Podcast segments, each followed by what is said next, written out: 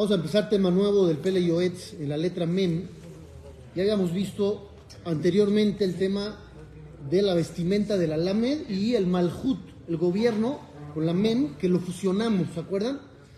Hablamos mucho del dinero, etcétera, etcétera. Nos vamos a ir al siguiente tema que se llama Morá. ¿Qué es Morá? No maestra. Morá con Aleph al final. ¿Qué es Morá? Temor. Temor, respeto. Como Yirá. Entonces, ¿a qué se refiere aquí? Kama mine nitztavinu. Hay varias leyes relacionadas con el respeto y el temor. ¿Cuál es el primero? Dice aquí, Ish tirau. Que el hombre tiene que temerle, o sea, respetar a su padre y a su madre. Que aquí menciona primero a la mamá y luego al papá. Esta mitzvah, ¿cuánta gente la cumple bien? Nadie. Díganme una estadística, Nadie. un porcentaje. Nadie. Nadie. Nadie. Sab. ¿Sí? Eso, Esab. Esab Arrashasi. Nada más de Sab. La Gemara trae sobre Rabban Shimon Ben Gamliel, que dice, yo toda mi vida serví a mi papá al máximo nivel, no, no hay quien se compare con lo que él hacía.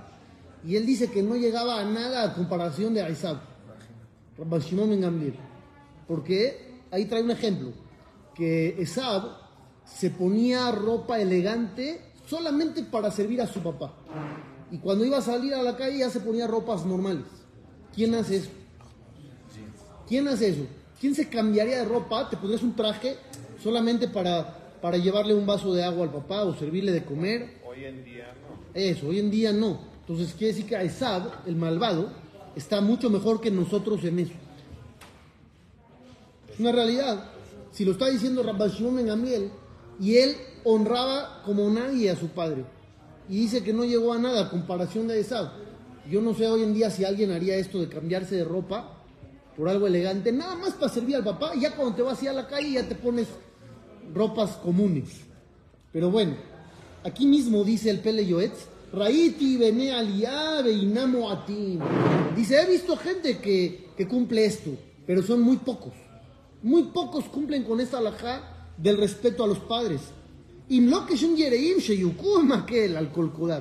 Dice, solamente he visto algunos que le tienen miedo a los papás porque los golpean.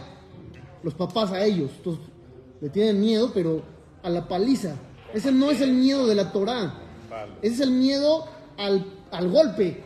Y ya hemos hablado muchas veces que los padres tienen prohibido hacer eso. No pueden abusar y pegar y golpear y palos. Pero dice, esos son los que le tienen miedo a los papás, los que no los tratan mal, no les tienen ese respeto. También hay un asunto.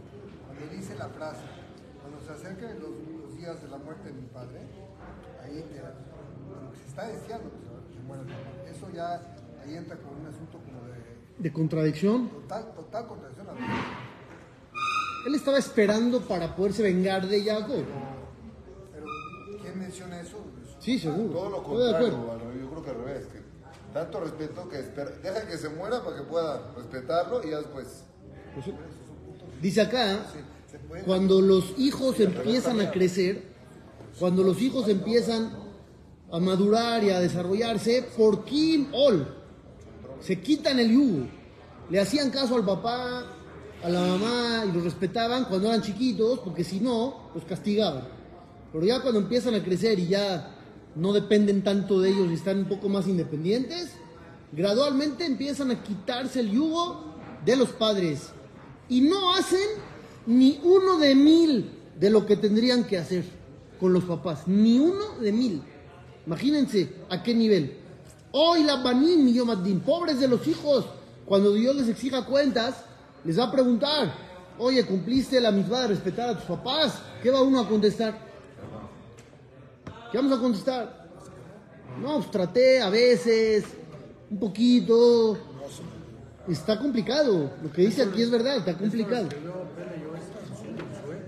Sí. Cada vez peor las generaciones, ¿no? Cada vez peor. Sí, sí. Mi Aisha Hafetz Haim, Yezor Kageber Halatzab.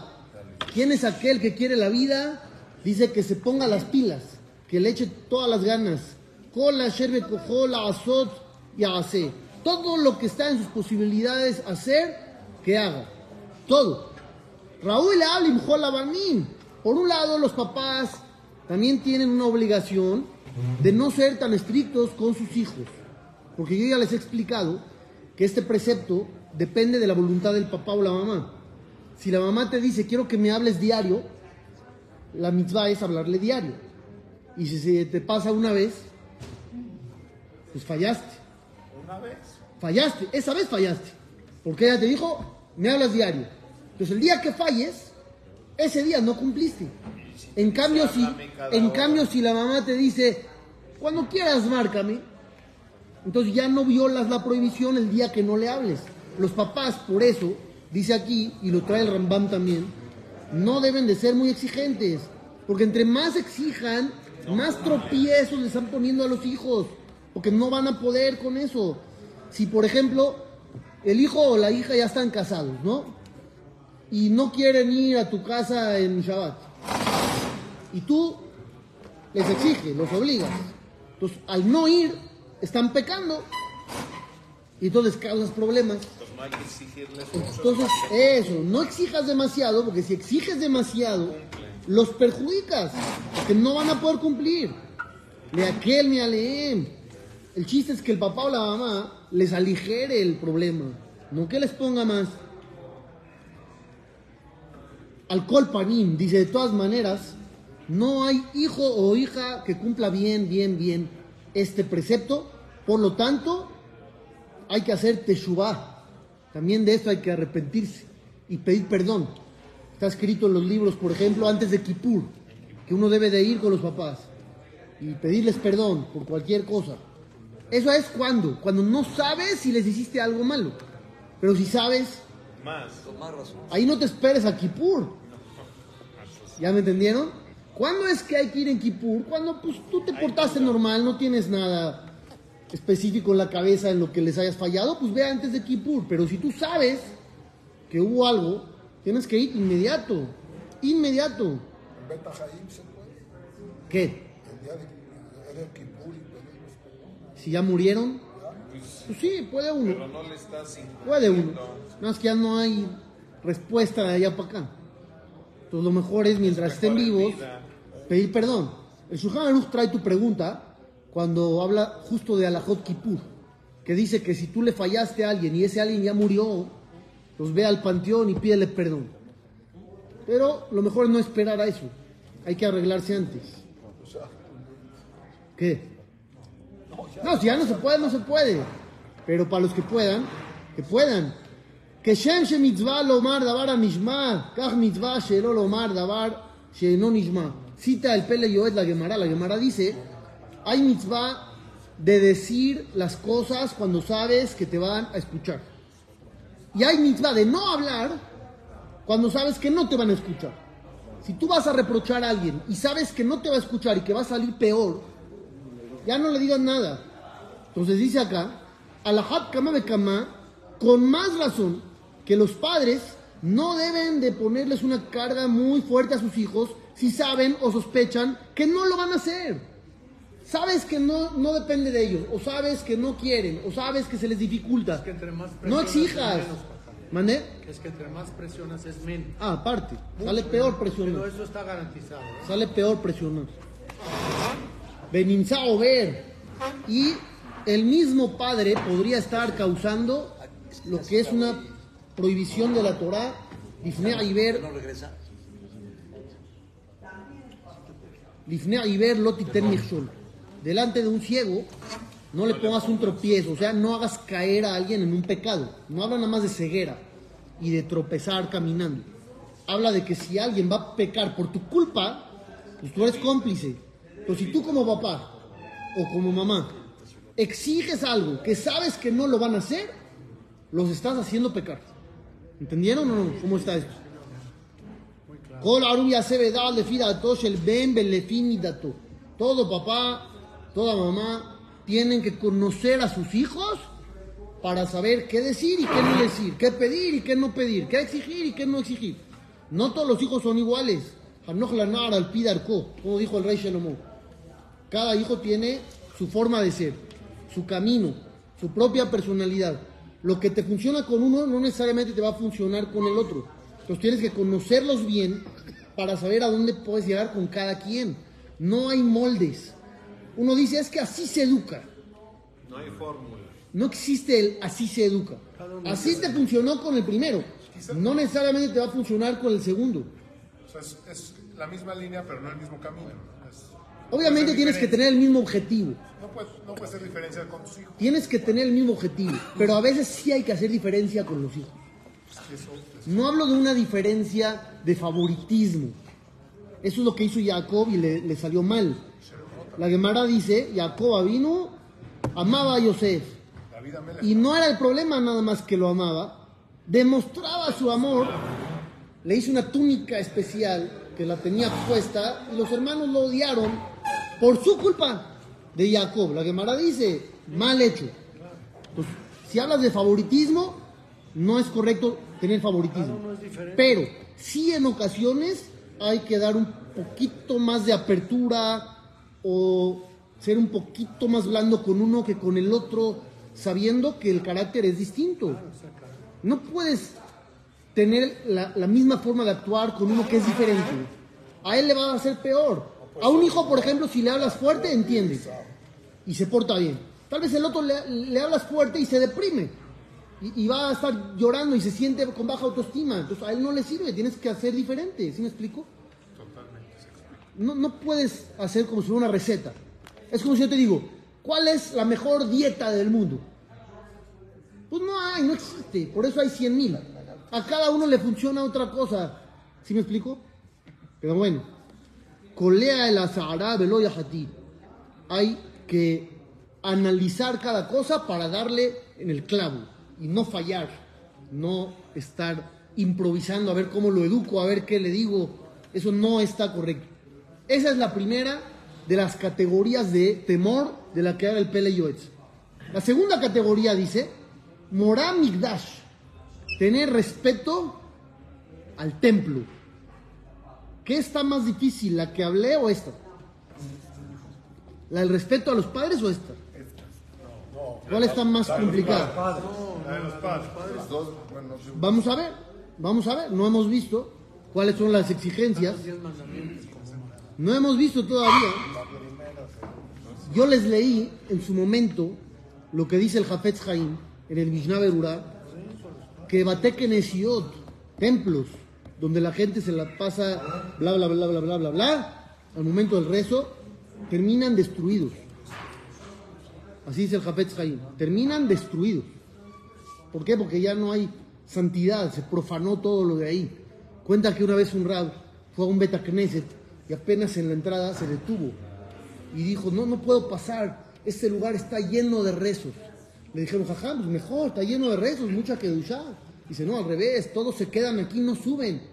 Está lleno de rezos. Todos los rezos que han hecho se han quedado acá y no suben al cielo porque se la pasan platicando. Entonces el rezo pierde potencia y ya no llega. Esto es importante porque imagínate cómo llega tu rezo arriba. Tú dices Ashrei Yoshebe Beteja, ¿qué es lo que llega arriba? Ashrei Yoshebe Beteja. Y si a la mitad de Ashrei Yoshebe Beteja le dijiste al otro, hola, ¿qué hay? ¿Cómo estás? ¿Qué llega arriba? Nada. Ashrei Yoshebe Beteja, hola, ¿qué hay? ¿Cómo estás? Piénsenlo bien. No, porque se interrumpió, ya no hay. No, no, no, es lo que estás rezando tú, es lo que estás diciendo. Entonces, ¿qué es lo que recibe Dios? Una transcripción exacta de tu plática. Entonces, le vas a decir, este, no sé, Yehi Jebod, Hashem Leolam, ¿qué tal? ¿Cómo estás? ¿Cómo quedó el partido de ayer? ¿A dónde fuiste?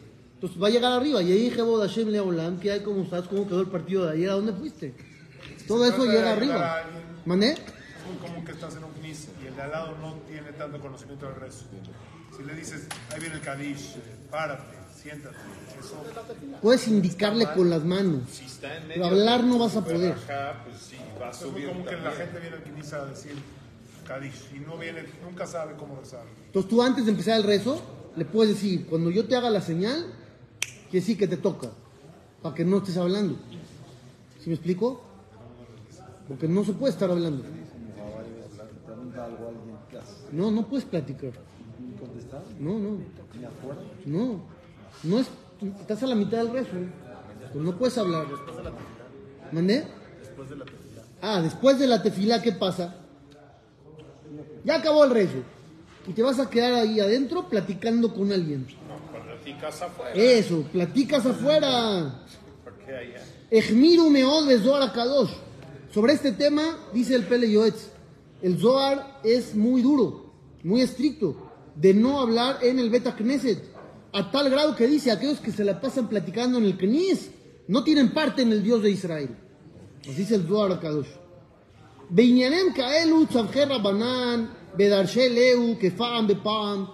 Dice estos temas, los hajamim suelen hablar y luego retoman y vuelven a decir y vuelven a decir, Be'en samim alev leaniach minagamara. Y la gente no hace caso, No hace caso. no cambian. La misma. Olam que minhagó no hey. El mundo continúa igual, como si el jajam no hubiera dicho absolutamente nada. A la mitad de Shabbat, ¿cuántas veces pasa que parece un circo? Un mercado. Y el jajam se para, señores, silencio, respeto al templo, al rezo, al sefer, a quien tú quieras, a Dios. Escoge la opción que tú quieras, respeta a quien tú quieras. Y igual. Ah, Se callan tres segundos y luego otra vez. Y es lo que dice aquí. Alejem y Shimekra, justo al que vos nafshejem. Por lo tanto, dice el Rab, yo le hablo a cada uno para que cambie. Si no podemos cambiar el mundo, cambiemos nosotros. Mínimo, cambiar nosotros. Ahora, otro detalle que es importante. Cuando unos platican, provocan que otros platiquen. Claro. Si todo el mundo estuviera callado, te daría pena hablar. Pero si de por sí ya están hablando, pues yo hablo también. Entonces, también eres responsable de lo que estás causando en el público, no nada más en, en lo tuyo personal, lo que estás causando tú también. Y Madabar caché alejem. Y si se les hace muy difícil, ¿qué hay que hacer? Si está muy complicado. Efseda verá belefum tzaragra. En todo lo que es Torah y mitzvot, pecados y preceptos que hay que cumplir, haz un balance. ¿Qué es peor? ¿Qué es mejor? Tú dices, híjole, no, se me hace muy difícil no hablar. Está bien, acepto que está muy difícil. Pero lo que dice el Zohar, ¿está más fácil? ¿O está peor? Lo que mencionamos del Zohar acá dos. Está peor. No tener parte en el Dios de Israel está peor. Entonces ya te vas a aguantar. Además, como dice aquí, le funza aragra, entre más difícil, más recompensa recibes. Cuando empiezas a pensar en eso y hacer un balance, dices, bueno, me conviene, me conviene no hablar, me quedo callado. Cuando te distraes es como si hablaste. No, ¿No? no. Hasta el grado de no ir. Estás en la tefilá y se te va. no aguantas no hablar. Si alguien dice mejor no voy porque no puedo estar ahí sin hablar, está súper equivocado. Porque sí puede, Sí, pues. sí puede. Que deje de hablar. No hay eso. No, yo no puedo, entonces mejor no voy. Eso es mediocridad. O vas a Ve y cállate. país donde no hablen tanto. Eso seguro, hay que elegir un buen lugar. Eso lo dice la alajá siempre cuando habla Berob Am Adrat Melech. Siempre dice, un knis con mucha gente es más honor a Dios, siempre y cuando No se pueda rezar bien. Si vas a ir a un lugar donde hay 1500 personas y, y es un mercado, pues no vayas, vete a uno de A 10. veces con 10 también es mercado. ¿eh? Pues sí. No, once, ¿no? Los pensamientos no son distrac no, no se consideran igual. O sea, yo estoy en la mitad y estoy volando en otra cosa. Si tú estás rezando y te distraes en tu cabeza, es otro error diferente a este. Este es peor. ¿Por qué? Porque es un acto. Estás hablando en el knis. Y aquí dice todavía otra cosa. Mijlal morabe takneset. Dentro del respeto al knis, lo le da verde cole colot que rehobot. No grites como si estuvieras en la calle. No gritar adentro. Aún si ves a alguien que está cometiendo un acto no correcto y le quieres llamar la atención, no grites en el lugar. Si estarías en la oficina oval, ¿gritarías? Estás ahí en la Casa Blanca. ¿Gritas? No, no gritas. Te portarías bien, con decencia, hablarías tranquilo, con respeto. Sabemos, por ejemplo, que hay que sentarse con respeto. No hay que dormirse ahí. Es un error grave que mucha gente comete. Yo les conté varias veces que Jajam de Yosef había cancelado Shira Shirin en su knis el viernes en la noche. Canceló Shira Shirin. ¿Cómo Shira Shirin es maravilloso, es espectacular? Pero él vio que era contraproducente. Tú dices Shira Shirin y 10 no dicen. Y platican. Otros se duermen. Entonces, ¿qué hizo? Clase de alajot. Clase de Torah. En vez de Shira Shirin, cada viernes en la noche, clase de Torah. Y ahí, ¿quién va a hablar? Nadie. Está hablando Jamo de Yosef. ¿Vas a hablar a la mitad con el de al lado? No. Pero si hablas con Dios, te vale. Es de las cosas que uno no piensa. Entonces canceló Shira Shirim nada más por eso. Imagínense, qué cosa, ¿no? ¿Quién lo creería eso? ¿Mandé? No, no, no vamos a dejar de decir Shira Shirim, no somos Jajamo de Yosef. Pero les estoy dando un ejemplo de lo que él llegó a decir en su, en su beta Knesset. Era él, su beta Knesset, dijo, señores, se cancela Shira Shirim, vamos a escuchar una clase de Torah. La gente que habla, habla. También en la clase, yo que en la clase con Jabad no iban a Me hablar. refiero a que la gente que habla, habla aún en el crisis de Jabón. Ah. No está tan fácil, porque hasta en el la prueba. Por eso canceló. Por eso canceló. Dijo, hay que hacer algo. Shira Shirim es alajá o es costumbre. Costumbre no es que dijo, señores, cancelamos la amida. No, Shira Shirim es costumbre. Si una costumbre está afectando y sale contraproducente, mejor quítala.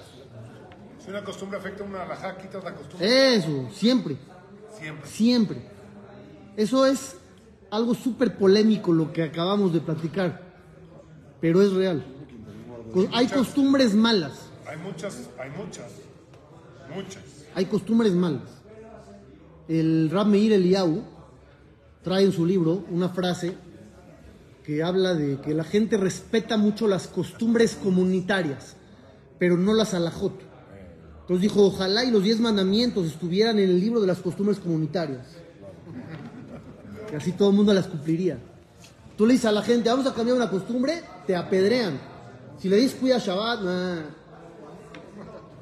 Ah, la costumbre vale más que Shabbat, que Kasher. Entonces dijo, ojalá y los diez mandamientos estuvieran dentro del libro de las costumbres de la comunidad, así todo el mundo las respetaría. Pero bueno. Otra de las que trae aquí, la tercera, que no voy a leerla, pero aquí la trae. Dice, el respeto a los jajamín. Y dice, esta, los jajamín casi no hablan de ella porque van a pensar que están hablando para que los respeten a ellos pero hay que respetar a los jajamín. Por la Torah que tienen, no como ellos, como personas, no es que sean más que nadie. Simplemente representan la Torah y es como un embajador. Tú le faltas el respeto al embajador, todo el país se te echa encima. Pues nada más le faltabas el respeto a él, es una persona como cualquier otro. Sí, pues representa a todo el país. El jajam representa la Torah, entonces debido a eso hay que tenerle respeto. No es su persona, es la Torah a la que él representa. Y nos vamos a ir a la otra, ¿No le va a leer? ¿no? Por el motivo que él trae. ¿O quieren saber? Claro. Hay un jajam, aquí no trae el nombre del jajam, se los voy a decir yo. Shimon Amsuni.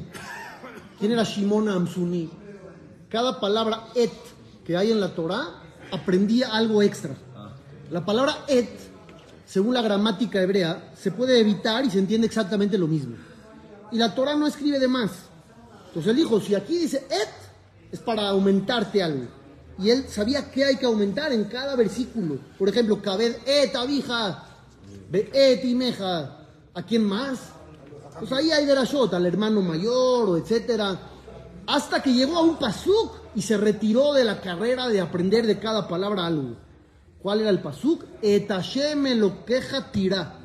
A Hashem tienes que temer, que respetar. Dijo ahí, no hay nada que aumentar. ¿A quién más que a Hashem? Quiere decir que todo lo que hice, me retiro, así dijo él. Me retiro. Y así como recibí recompensa por todo lo que hice, recibiré pago por retirarme. Hasta que llegó Rabia Akiva y dijo, le rabó Talmideja Jamín. Se viene a aumentar a los Talmideja Jamín. Rabia Akiva fue el que dijo, si hay algo que aprender de la palabra et. Pero irá. Irá se refiere a respeto, temor de respeto. No de esconderte abajo de la mesa, sino de, de un respeto a, a la jerarquía, a lo que representan. Ese se, se refiere a que sí tienes que temer a Dios. Pero temer a Dios. ¿cómo se refleja? A través de los. Respetándolo. ¿Sí me explico? No, también el castigo. También dice temer a los padres. Aparte de Kabet, Abija, Betimeja, dice Ish y Mobe Aviv Tirau. Cada hombre, a su padre y a su madre, tienen que temerle. ¿Qué? ¿Te escondes abajo de la mesa cuando viene tu papá? No, respeto. ¿Qué es respeto? No te sientes en su lugar. Eso es respeto. No le hables de tú, por su nombre. De tú sí se puede, pero por su nombre directo no. Le dices, hola Jaime, ¿qué Jaime? Hola papá, no, no hay. No le puedes hablar así. O no le puedes contradecir. No lo puedes aprobar sus conversaciones porque no necesita de tu aprobación. Todo eso está escrito en la halajá, que es la parte de temor. Ya la parte de respeto es darles lo que necesitan, llevarlos, traerlos, ver por sus necesidades. Esa es la parte de respeto. Del temor es la otra que acabo yo de mencionar. Entonces, temor se traduce como respeto a. ¿Sí me explico? Tú tienes que respetar a Hashem. Lo mismo. Entonces, hasta que vino Rabbi Akiva, Rabbi me ame aretz, me kili, me odu, me bazimotam. Mucha gente ignorante no respeta a los jajamín y los desprecia. Esto pasa mucho cuando, cuando ese jajam no es de tu grupo, de tu secta, llámenle como quieran. Entonces, como ya, como no es de los míos, ya no me importa. Ah, es Ashkenazi. Ah, es Halevi. Ah, es esto. Ah, es el otro. Y la gente saca cualquier cosa para descalificar o, minimizar. El respeto ya no se da. Y eso está mal. No hay que hablar de nadie. Hace rato estábamos estudiando de Rav Zalman Auerbach, que fue la primera levaya grande, grande, grande en Israel. Y fue gracias a eso que nunca se metió en política, nunca se metió, yo estoy a favor de este y en contra del otro, supo respetar a todos, de todo tipo de grupos, Hasidim, Ashkenazim, Mizrochnik, Hiloni, de todo, siempre respetó a todos. Pues la gente lo respetaba a él, lo quería, y fue la primera levaya grande que hubo en Eretz Israel. Pero bueno, mañana continuamos,